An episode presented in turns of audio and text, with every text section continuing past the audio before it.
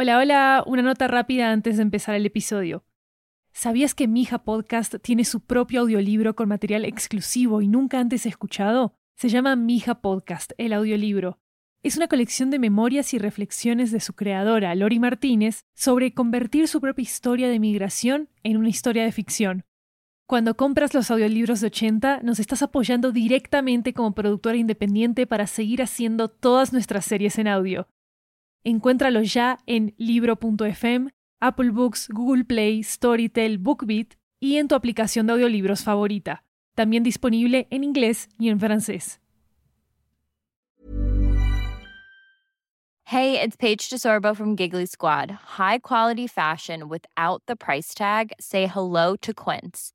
I'm snagging high-end essentials like cozy cashmere sweaters, sleek leather jackets, fine jewelry, and so much more. With Quince being 50 to 80% less than similar brands. And they partner with factories that prioritize safe, ethical, and responsible manufacturing. I love that. Luxury quality within reach. Go to quince.com slash style to get free shipping and 365-day returns on your next order. quince.com slash style.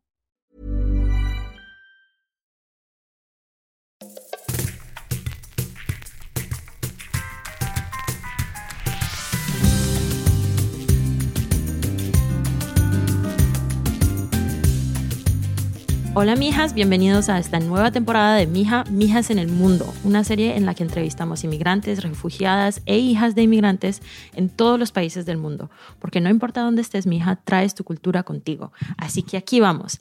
Esta semana estoy súper orgullosa de presentarles nuestra invitada, Sara Mora, una creadora de contenido, activista inmigrante que vino de Costa Rica a Estados Unidos hace muchos años. Bienvenidos al programa. Hola Sara.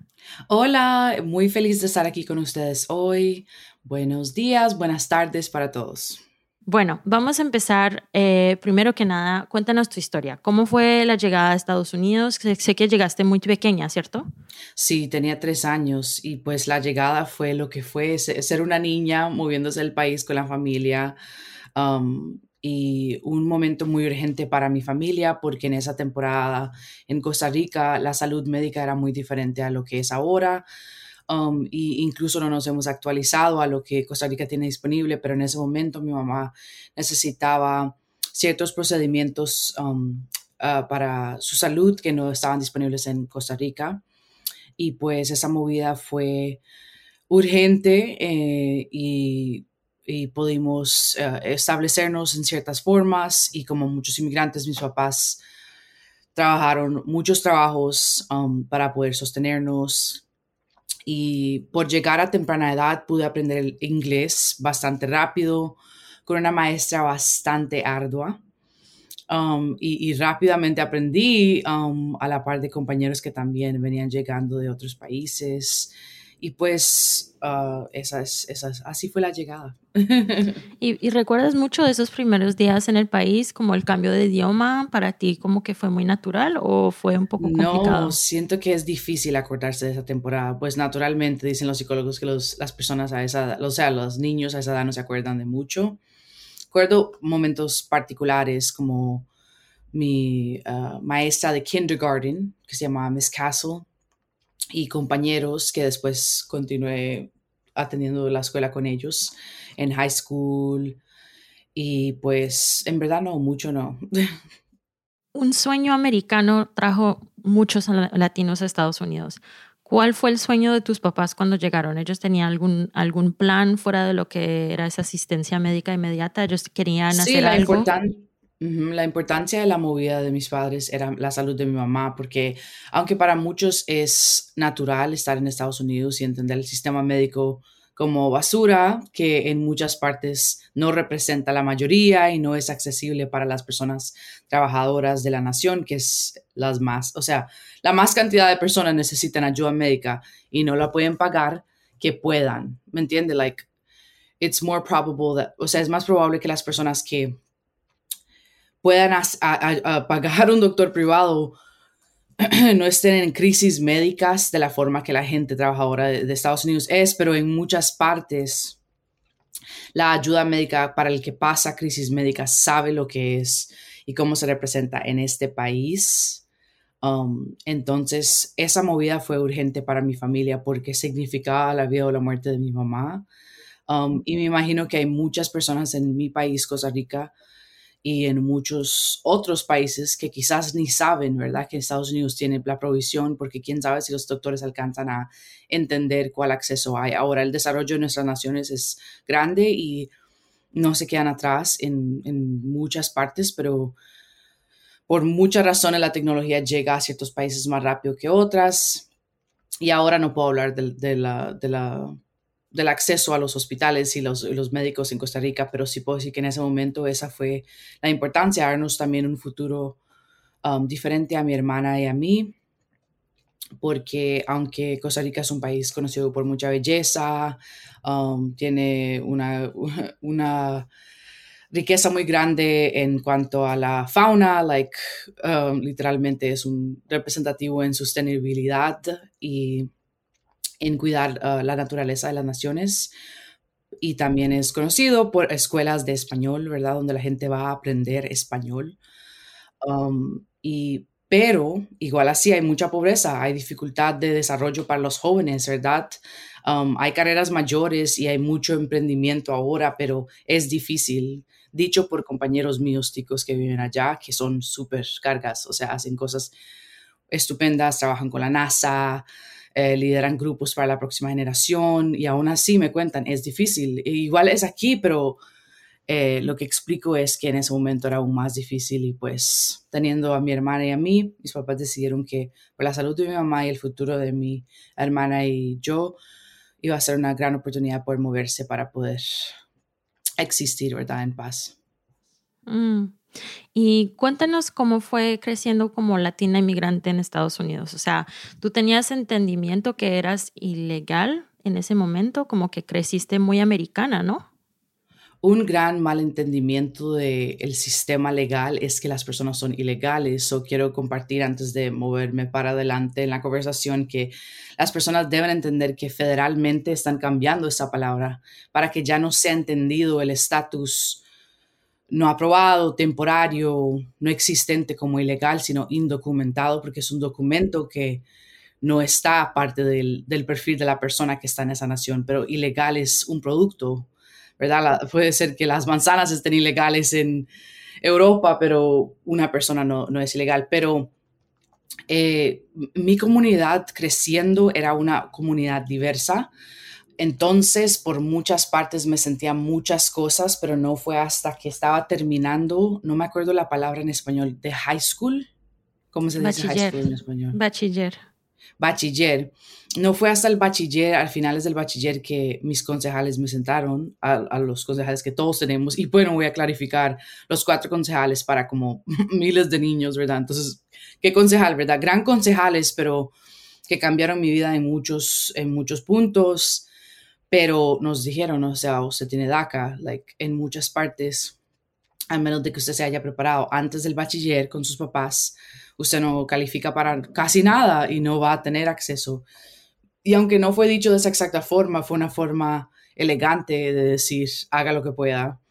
Y al yo entender eso, empecé a, ya, ya era activa en mi iglesia, en comunidades locales, por mamá y todo, pero con más fuerza empecé a levantarme y a empezar a buscar recursos y a ver cuáles eran soluciones y a reunir estudiantes y a hacer preguntas, solo para encontrar que todo el mundo en este lado del país, por la mayoría, éramos silenciosos, estábamos en el lado industrial de la, nación, específicamente los más cerca de Nueva York, y por lo tanto nuestro estatus se volvió otra cosa más silenciosa, como cambiar un nombre cuando es muy latino, muy de otro país.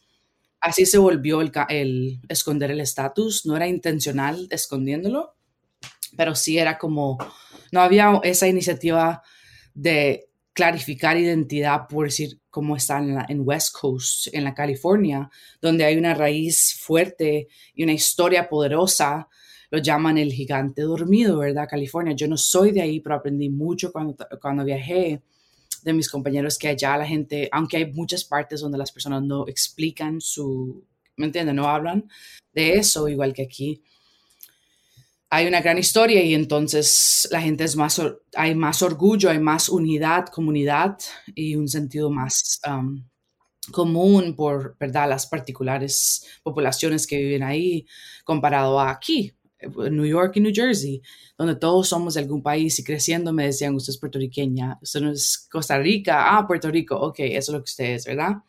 Entonces creciendo no, no había ese sentido de soy indocumentada, porque todo el mundo alrededor de mí, atrás, todo el, pueblo de atrás, todo el mundo latino, al frente, todo el mundo de la comunidad, like black community, right? Like la gente con, ¿verdad?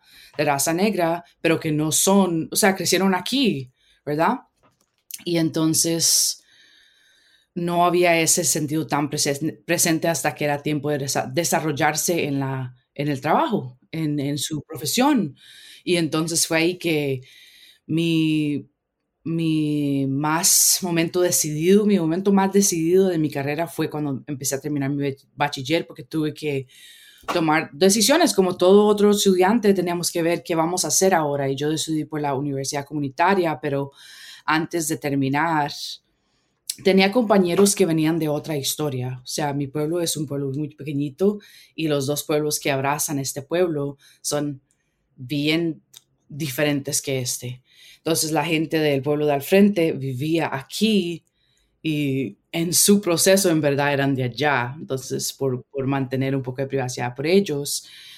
Pero en verdad lo que hacían era que vivían, o sea, van aquí, ya ahorita el, pueblo ya no se ve como cuando yo crecí aquí, en 2014 me gradué del bachiller y era otro mundo, o sea, mis compañeros, había algunos que al usted verlos, usted decía, oh my God, eso es un muchacho de 20, quién sabe cuántos años, y era un niño, ¿verdad? Pero por raza, ¿verdad? Porque eran niños negros, like, like, you know what I mean? Like, entonces yo vía literalmente, like, I grew up, yo no era del hood, right? Like, yo no era parte de un pueblo tan pobre, porque Hillside no tiene recursos para la, para la escuela, pero si usted maneja, usted no piensa eso, porque hay un medio pueblo judío y unas casas inmensas y nosotros no somos ese pueblo. Entonces, Estoy intentando, eh, eh, intentando describirle un poco de cómo era el ambiente. Llegábamos a la high school y llovía. Yo tenía mis amigos latinos, los que todavía, eh, los que, o sea, todavía no los que, bueno, sí, todavía digo yo porque había algunos que los conocía desde mucho. Tomaban ESL, ¿verdad? Clases para aprendizaje de inglés. Y tenía mis amigos ahí. Y tenía mis amigos portugueses, que eran muy poquitos, poquitos, poquitos. tenía mis amigas latinas. Tenía la mayoría de la escuela era una escuela negra, o sea, la comunidad era negra de, Hillside, ¿verdad? Y entonces, no todo el mundo, ¿verdad? Pero mucho um, niño, porque éramos niños, ¿verdad? Ahora yo veo los high schools y digo, oh my God, los de bachiller pensábamos que éramos tan grandes y habían peleas y ponían los eh, medidores de, de, ¿cómo se dice? De pistolas. O sea, literalmente ponían mm. algo por si la gente traía una pistola, un cuchillo, y habían jóvenes que venían de juvie, o sea, de pre-cárcel, de cárcel de juvenil. De jóvenes. Yo lo veía porque yo decía, ok, yo entiendo, o sea, no, ¿me entiende? Pero yo decía, pero es un niño, entonces, ¿qué van a hacer en esta escuela? Y, y yo, ¿verdad? Teniendo como 15 años pensando esto, yo decía, ¿cómo van a o sea, si el muchacho viene, tiene un derecho a un estudio, entonces se quebraban peleas y no había como, como una estructura. Mm. Y yo terminaba, el, el, director me terminaba mandando a mí a dar consejos y hablar con mis compañeros, que no era malo, pero ahora pensando lo que ambiente, o sea, estudiantes mandados por padres, expulsados de ciertas escuelas, mandados a Hillside para terminar su bachiller, jóvenes con papás que no iban a poder ayudarles porque estaban pasando sus propias crisis ya de pobreza o literalmente de algún tipo de abuso al alcohol, drogas o simplemente de no estar, ¿verdad? Entre todas las historias. Y fue bastante doloroso cuando me gradué porque ese entendimiento de cómo todos íbamos a ser definidos se volvió la realidad. Muchos compañeros míos todavía están en la cárcel otros compañeros ejercieron y son doctores, ah, eh, ¿me entiende? Empezando. Eh, todos exactamente como era el bachiller. Que mm. claro, en, en, al menos de que usted crezca en, una, en un nivel económico mediano, uh, you know, middle class o upper class, usted entiende lo que estoy diciendo. Usted va a decir, wow, sí, yo entiendo más que nada porque yo crecí por ahí, Sara. Éramos vecinas. Yo vivía en Jamaica, Queens. Yep.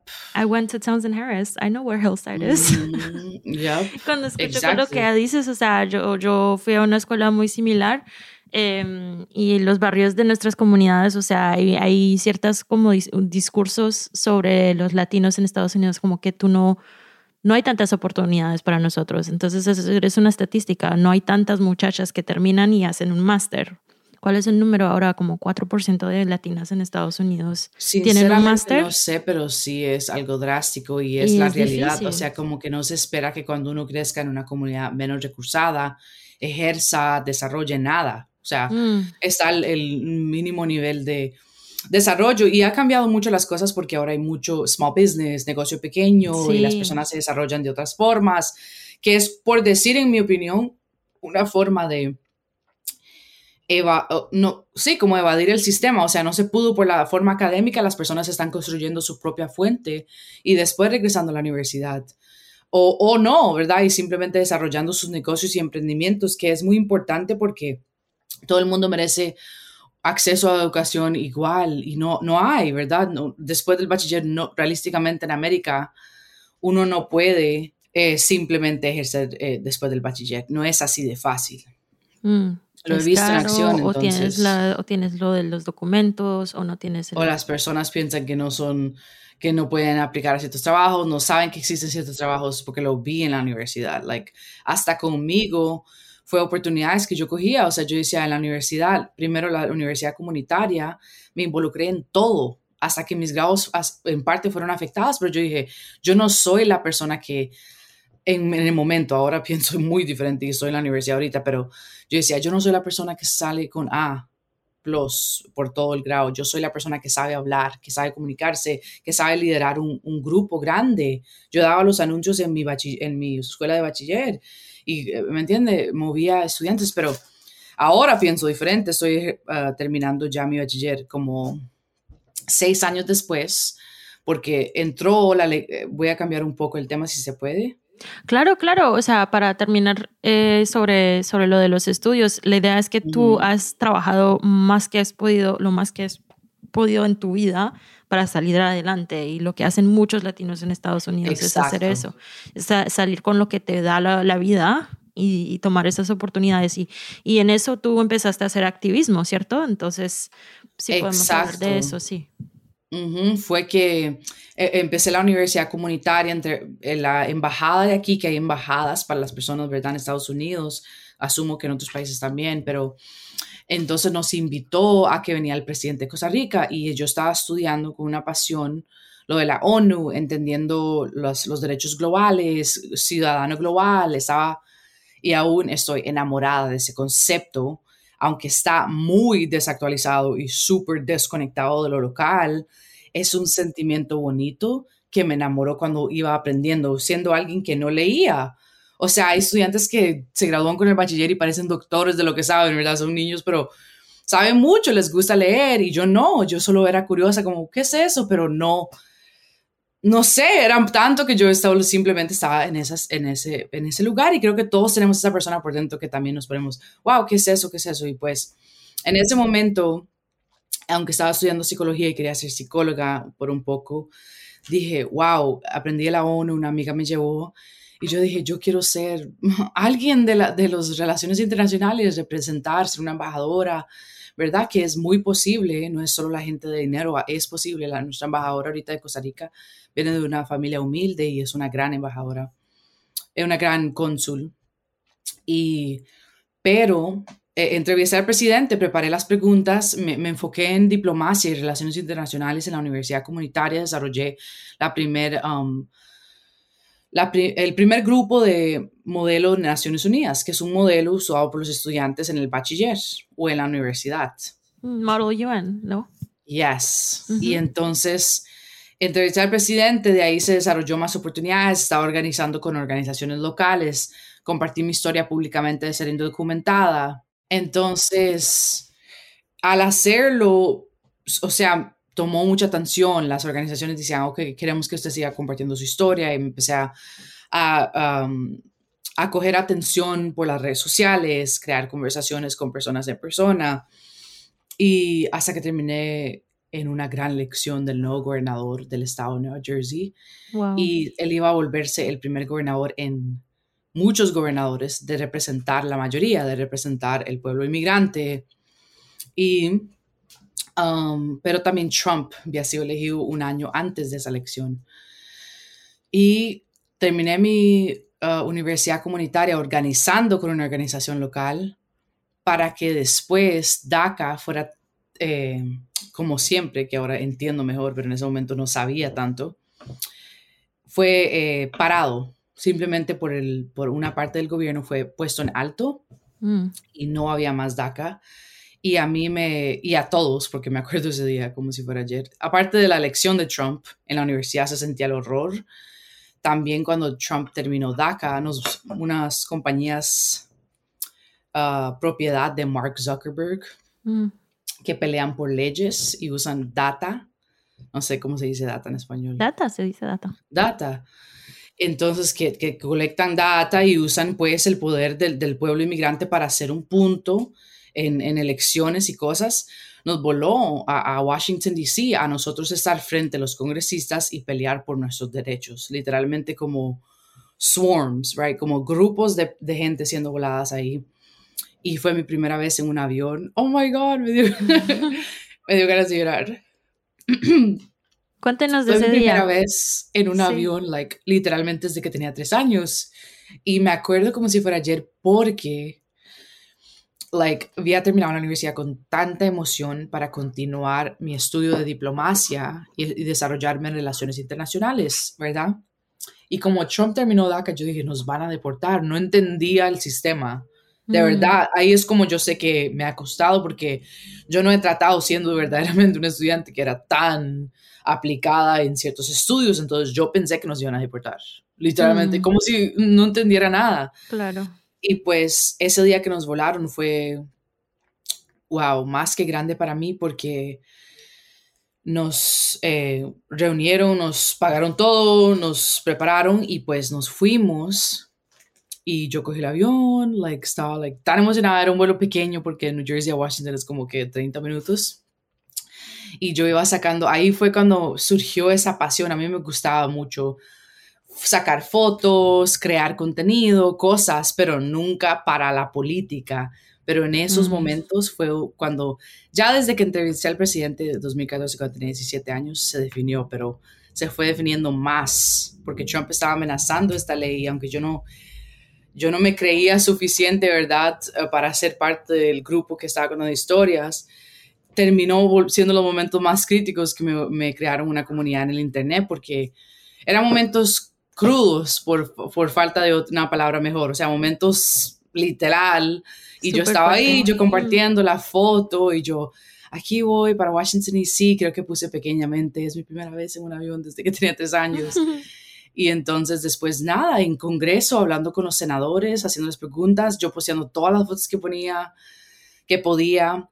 Y una, un momento en, el tiempo que yo digo, wow, si hubiera sabido cómo iba a resultar ese tiempo, porque um, pasó el tiempo, ¿verdad? Y las cosas cambiaron. Ahora muchas compañías me escriben y muchas cosas de otro tono pasan, pero cuando yo empecé, yo empecé con furia, pero la mm. primera vez fue que me preparé mucho y pregunté esa pregunta lo más elegantemente que pude al presidente para trabajar juntamente con una presidencia y grupos de jóvenes y las embajadas. Y pero en ese momento fue, wow, like, terminé siendo parte de una demanda hacia la administración, una demanda federal.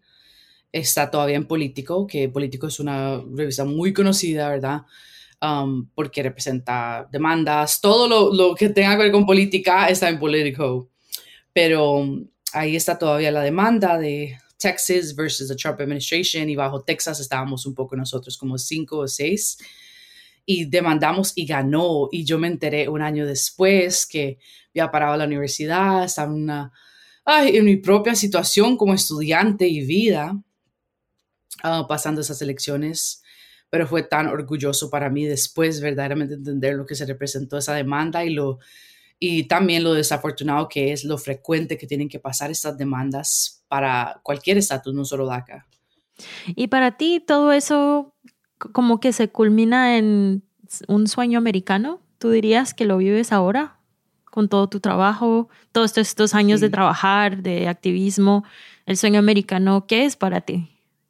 Para mí el sueño americano es todavía estar con mi familia porque en este país las cosas se mueven bastante rápido y estaba leyendo ayer en mi clase de política moderna un estudio que nos dejó la profesora que en los países industriales un pensamiento conservativo en los países industriales las familias son separadas más fácilmente porque hay una urgencia y sentido individual de desarrollo y pues lo que está diciendo es que en este país y en muchos hay un sentido de que simplemente las familias no se quedan juntas, ¿verdad? Porque todo el mundo siente esta urgencia y hay tanto eh, acceso a la individualidad que en parte la familia se vuelve algo que uno, oh, ¿para qué yo voy a estar con mi familia? ¿Verdad? Yo tengo 26, mm. ¿para qué yo estoy viviendo con mi familia? Eso es tan antiguo.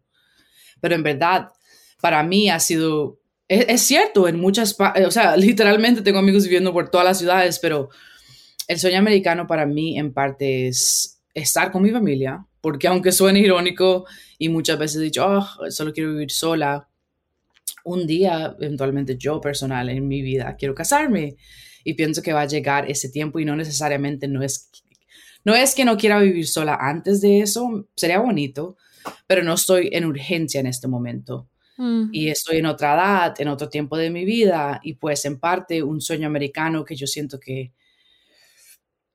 ya no es igual cuando existía ese tiempo de sueño americano que nuestros padres decían, tengo un sueño americano, nuestro sueño americano es otro tiempo. Entonces, como que está esa legacy, esa legacía, legado de la familia, poder en un sentido balanceado mantenerse junta, obvio, digo balanceado porque si hay una oportunidad de trabajo, si hay un deseo, se hace y ya, punto Um, y segundo, mi trabajo era un sueño. Entonces, acordar cuando tenía 17 años y tengo la foto todavía que fui le dije, presidente, y después resulta que estaba un científico súper reconocido detrás mío, pero súper humilde, entonces jamás se hubiera notado.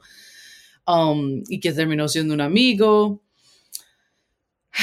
Y acordarme cuánto quería yo ser discursante de política, hablar, influenciar, ser parte de la, lucha por inmigración, por cambio, por derecho humano, representar la paz, representar diplomacia, buscar la forma de, aunque yo no venía de nada, ser alguien.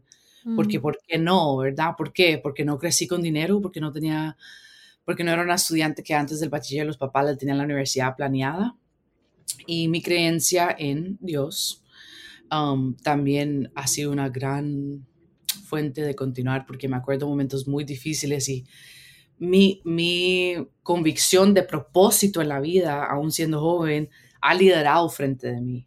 En momentos que yo verdaderamente, si hubiera compartido, la gente hubiera dicho, ¡Ah, pare, right? Y, verdaderamente antes, uff, o sea, en tantos uh, diferentes momentos encontraba mentores, pero decían, ¿qué está haciendo? No haga eso, vaya a la universidad. Y no fue hasta ahorita que pude continuar, ¿verdad? Mm. Y si les hubiera escuchado, desafortunadamente no hubiera pasado lo que yo hice, porque no era cierto, no tenía que regresar. O sea, lo pude haber hecho, pero simplemente no lo hice en ese momento. Mm. Y para mí el sueño americano es esa libertad de decidir, en parte. Hablo por, por esa definición y en este contexto, porque verdaderamente el sueño americano y las construcciones de la representación de la constitución ha cambiado mucho. Las cosas son están, o sea, igual, ¿verdad? Se puede comprar y todo, pero no. O sea, hay países que tienen la educación gratis para las personas, ¿verdad? O, hay, hay, lugares que tienen la salud médica gratis. Ahora no digo que ahorita no estoy buscando recursos y tratando de educarme en qué hay y qué no hay. Y sí hay, pero igual no puedo decir, no, puedo hablar por todos. Ni Tienes el privilegio de decidir ahora mismo y ese es tu sueño. Em, ¿Hay alguna persona que te impactó mucho en tu vida, en tu carrera? Eh, quizás tu familia, porque tengo la impresión que es muy importante para ti. Sí, mi familia definitivamente porque um, mis papás son like súper diferentes y los dos como que representan algo para mí, aparte de Dios, ¿verdad? Y la base que yo creé desde que era muy joven pero mi mamá era como esa persona que me decía como, vamos, o sea, se lo tiene que hacer, levántese, like, siempre era como, cójale frente a la vida, ¿verdad? Y mi papá era como, es como una roca para mí, like, esa persona que me describía los sistemas y cómo el gobierno funcionaba y que me, hacía entender, aunque yo estaba tan emocionado del mundo, cómo ciertas cosas funcionaban con el fin de que yo me basara, ¿verdad? Me explicaba cuando uno quiere algo tiene que ser para propósito porque lo basa uno y entonces representaban cosas tan diferentes para mí y lo hacen aún que me siento muy agradecida con Dios por la oportunidad de tener a mis dos papás porque la vida es dura y complicada y diferente y todo el mundo tiene una historia y no significa que las personas que tengan una mamá solamente o un papá solamente o un padrastro, esa es su historia y yo no puedo hablar por ellos, pero puedo hablar por la mía y los amo tanto, like en la juventud, en la vida, uno aprende mucho y después uno dice, ay, mami, tenía razón Mm. Ay, papi, tenía razón, ¿verdad? Y aún no he llegado a mis 30, pero sí siento que en mucha parte desde que tenía muy joven edad era muy reflexionante, o sea, me gustaba reflexionar, así como estilo bien abuelita desde bien temprano, pero ah, para el bien, porque simplemente no me gustaba, yo quería ser mejor, ¿verdad? Mm. Quería ser, estaba agradecida con quien era, era eh, segura de mí misma, pero yo decía, pero yo, yo quiero aprender, yo no quiero tener el mismo error cinco veces, ¿verdad? Mm. Y en parte ha sido tan bonito tenerlos a ellos porque siempre son bien literal. O sea, no, eso no, eso sí, o sea, levántese, vamos, ah, ok, descanse cuando necesita. Y no sé, pienso que es algo muy importante porque hay muchas inspiraciones. Ahorita tengo alguien que me inspira mucho, que se llama Laura Stiles. Y ha sido difícil decir que la gente me inspira, no por orgullosa, sino porque algunas veces uno cuando más joven se aferra de las inspiraciones sin entender que son humanos y pues en parte la gente que me inspiraba cuando era más joven, muchas, muchos momentos me terminó hiriendo mm. porque se volvían personas inclinadas a su, su meta y se olvidaban que había gente viéndolos.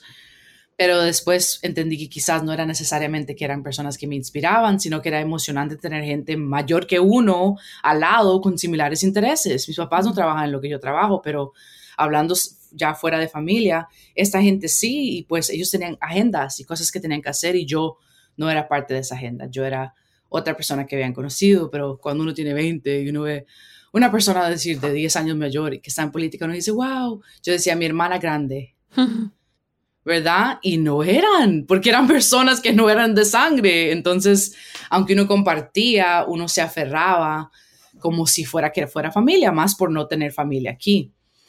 Y entonces aprendí de un poco, de un poquito de forma dura, porque las organizaciones son bien sin fin de lucro. O sea, literalmente no hay un fin de lucro. Entonces, fue pesado, pero ahora en esta temporada hay personas como Laura Stiles, que son comunicadoras de radio, que hay otro tipo de relación, ¿verdad? Eso sí, yo puedo decir, me inspira porque no he tenido una relación cercana que me haga sentir con un vacío, sino simplemente es, wow, me inspira. Entonces, alguien que me invita a cosas, que trata de forma de, ¿verdad?, incluirme en, en nuevas iniciativas que, pasan, que dan más acceso. Y, pero sin fin de, o sea, bien normal. Entonces ha sido una bendición conocer personas como ella y súper cool. Ella es de, la familia es de Nicaragua, y, um, pero ella creció aquí, es la, la, una de las periodistas de Hot 97, ¿no? Yes, oh my God. Yo la escuchaba with Peter Rosenberg, Cypher Sounds, en la época. Sí, eso me parece alguien súper inspirador. Y claro, hay tanta gente que he conocido en, en, el camino. Una persona que se llama Connie Mack, que cuando llegué a la frontera por la primera vez, no siendo de la frontera, para apoyar una organización, ella daba hospedaje a activistas y me terminé compartiendo con ella por un año en divididos tiempos. Um, y fue alguien que aprendí mucho de ella, del, del, lugar donde estaba, aparte de los amigos que estaba conociendo, obvio que eran, pero e, e, es, es tan bonito, o sea, de ser la oportunidad de coger un espacio para recalcar cada persona que he conocido, porque hay gente tan maravillosa que no no trabajan en lo que yo trabajo, entonces no están en cámara, nadie las conoce, pero son gente que cambia su, su entorno. Mm. Um, que inspira a personas, que trabaja con comunidades y todo. Si podrías, ya para terminar la entrevista, si podrías nombrar alguna experiencia que tuviste desde que todo esto del activismo empezó en tu vida, que te impactó muchísimo, ¿cuál sería esa experiencia? O sea, la experiencia. La experiencia, wow, una es muy complicado, vamos a ver. Regresar a la universidad ahorita, porque solo Dios sabe, mis amigos cercanos y cosas así, mi familia, cuánto yo no quería salir de la universidad y cuánto me ha costado regresar a la universidad. Y no soy de las peores historias ni, ni las personas que tienen las dificultades más grandes, pero hablo de mí y ha sido difícil porque si no hubiera regresado antes, ¿verdad? En 2018, 2019. Entonces, quiero nombrar todas, por ejemplo, volverme influencer en 2020 cuando no lo estaba haciendo planeado, ser invitada por Levi's a hacer una campaña y película pequeña global. Um, que me verificaran en Instagram cuando era una cosa, o sea, en 2019 mm, cuando, cuando contaba.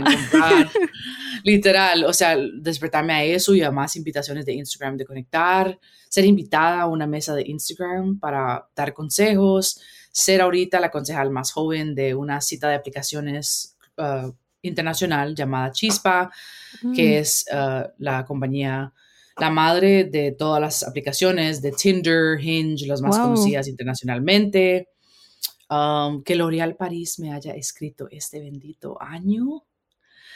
Um, y ayudar ahorita con el Premio de Derechos Humanos de Reebok, que tienen un premio y yo soy una de las, de las del board de, decisión del premio y ahorita está cogiendo mi bachiller en um, eh, relaciones internacionales y política comparativa internacional. Wow. Increíble. Em, una última pregunta. ¿Cuál sería tu recomendación para una mija como tú que quisiera empezar a, trabajar en el activismo eh, en Estados Unidos?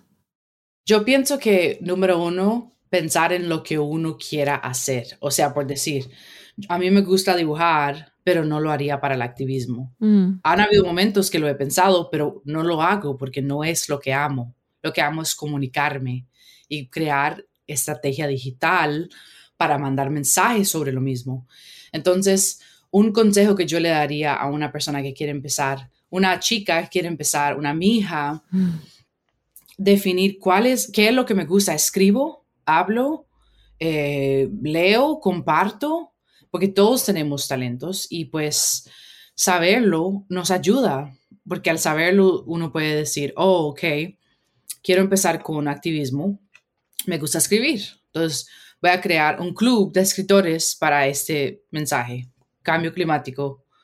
Voy a, voy a reunir personas una vez al mes y empecemos con cuatro y entonces hay formas de unir las personas que terminan siendo en acción, ¿verdad? Porque si se unen cuatro escritores a tratar de escribir un mensaje alrededor de una lección, ya tienen influencia sobre algún tipo de persona. Entonces empezar con lo pequeño y con las preguntas y con lo que está en el presente para poder movernos para adelante. Súper.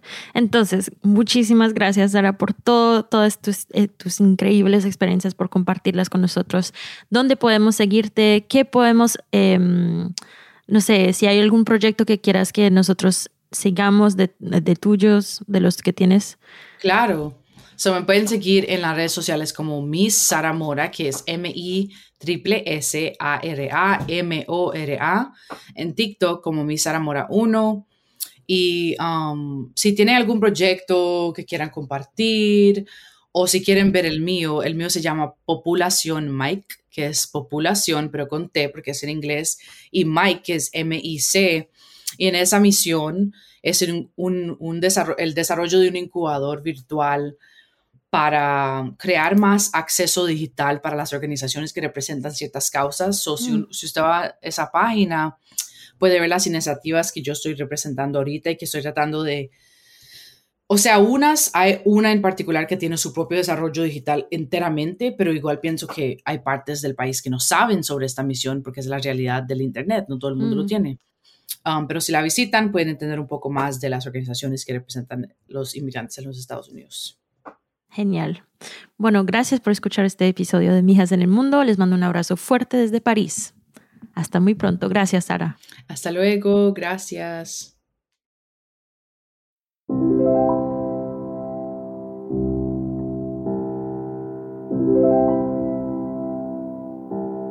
Gracias por escuchar este episodio de Mijas en el Mundo. En esta temporada reflexionamos sobre nuestras experiencias compartidas como hija de inmigrantes. Nuevo episodio cada miércoles. Síguenos en Instagram en arroba mijapodcast para más información sobre el show. Esta es una producción de Estudio 80, una empresa de podcast multilingüe de Doña Latina. Para más información sobre Estudio 80, síguenos en Instagram en arroba 80podcasts. Y también una última cosita. Si les gustó este podcast, si les encanta la aventura de mi hija, les invito a comprar nuestro nuevo audiolibro, disponible ahora en todas las tiendas que venden audiolibros. Para más información, les invito a ir a 80estudio.com slash audiobooks o también pueden clicar en el link de la descripción. Gracias y hasta pronto. Un abrazo.